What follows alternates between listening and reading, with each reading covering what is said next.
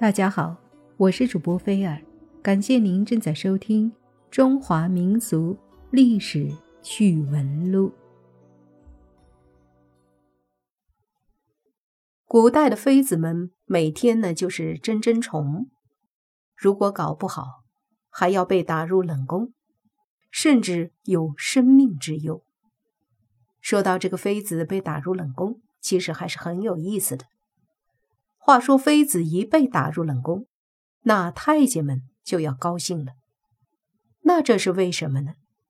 难道是人性的险恶吗？对于国家的统治者皇帝，他的妻子们是很多很多的，不喜欢的，而且还得罪了他，冒犯了他，就放到冷宫去。而进了冷宫，也是最惨的。大家听到冷宫这个名字，就会觉得很凄凉。其实这个地方根本不能算是宫殿，皇帝居住的地方常常范围很大，也会有自己的私家花园、湖泊，甚至很多直接把山川纳入了自己的行宫中。冷宫呢，是最最偏僻的一角，在那个地方，往往是一些种菜、施肥的地方。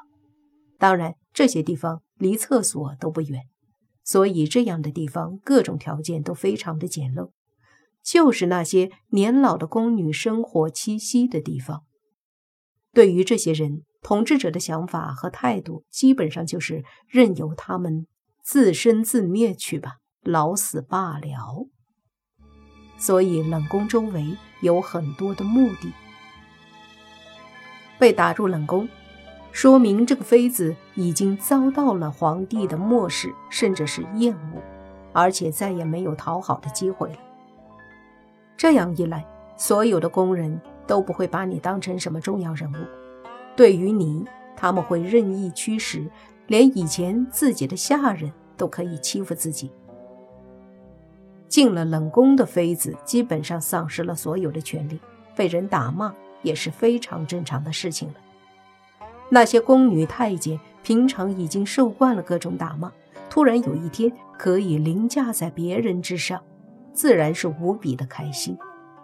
这些太监们可不会再把这些妃子当成贵妃了，失去了皇帝的宠爱，这些受到冷落的妃子什么都不是。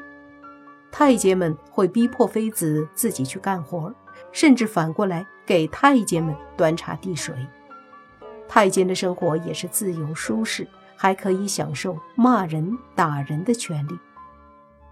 在冷宫里，人性的劣根性将会被表现得淋漓尽致，所有人都见风使舵。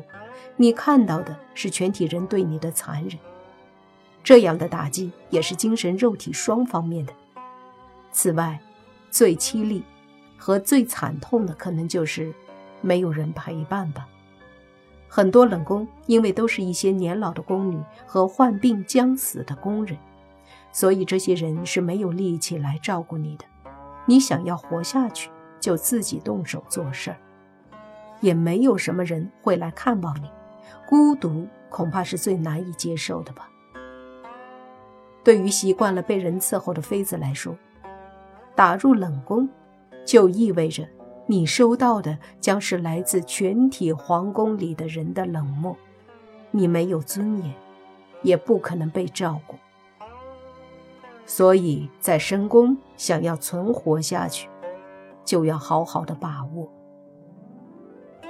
如果进了冷宫，那么过去你得罪的其他的妃子可是不会放过你的。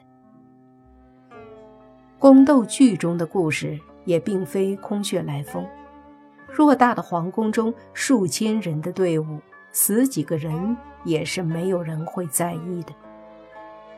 历史上，光绪的妃子珍妃就被慈禧打入了冷宫，顿时整个皇宫上下都明白了珍妃失宠了，所有的太监宫女更是对珍妃冷眼相向。在珍妃居住的地方，更是无人问津，珍妃的命令也没有人听。最后，珍妃还被慈禧扔进了深井，一代美人就此陨落。从这里，就可以真实的体会到冷宫的落寞和无奈了。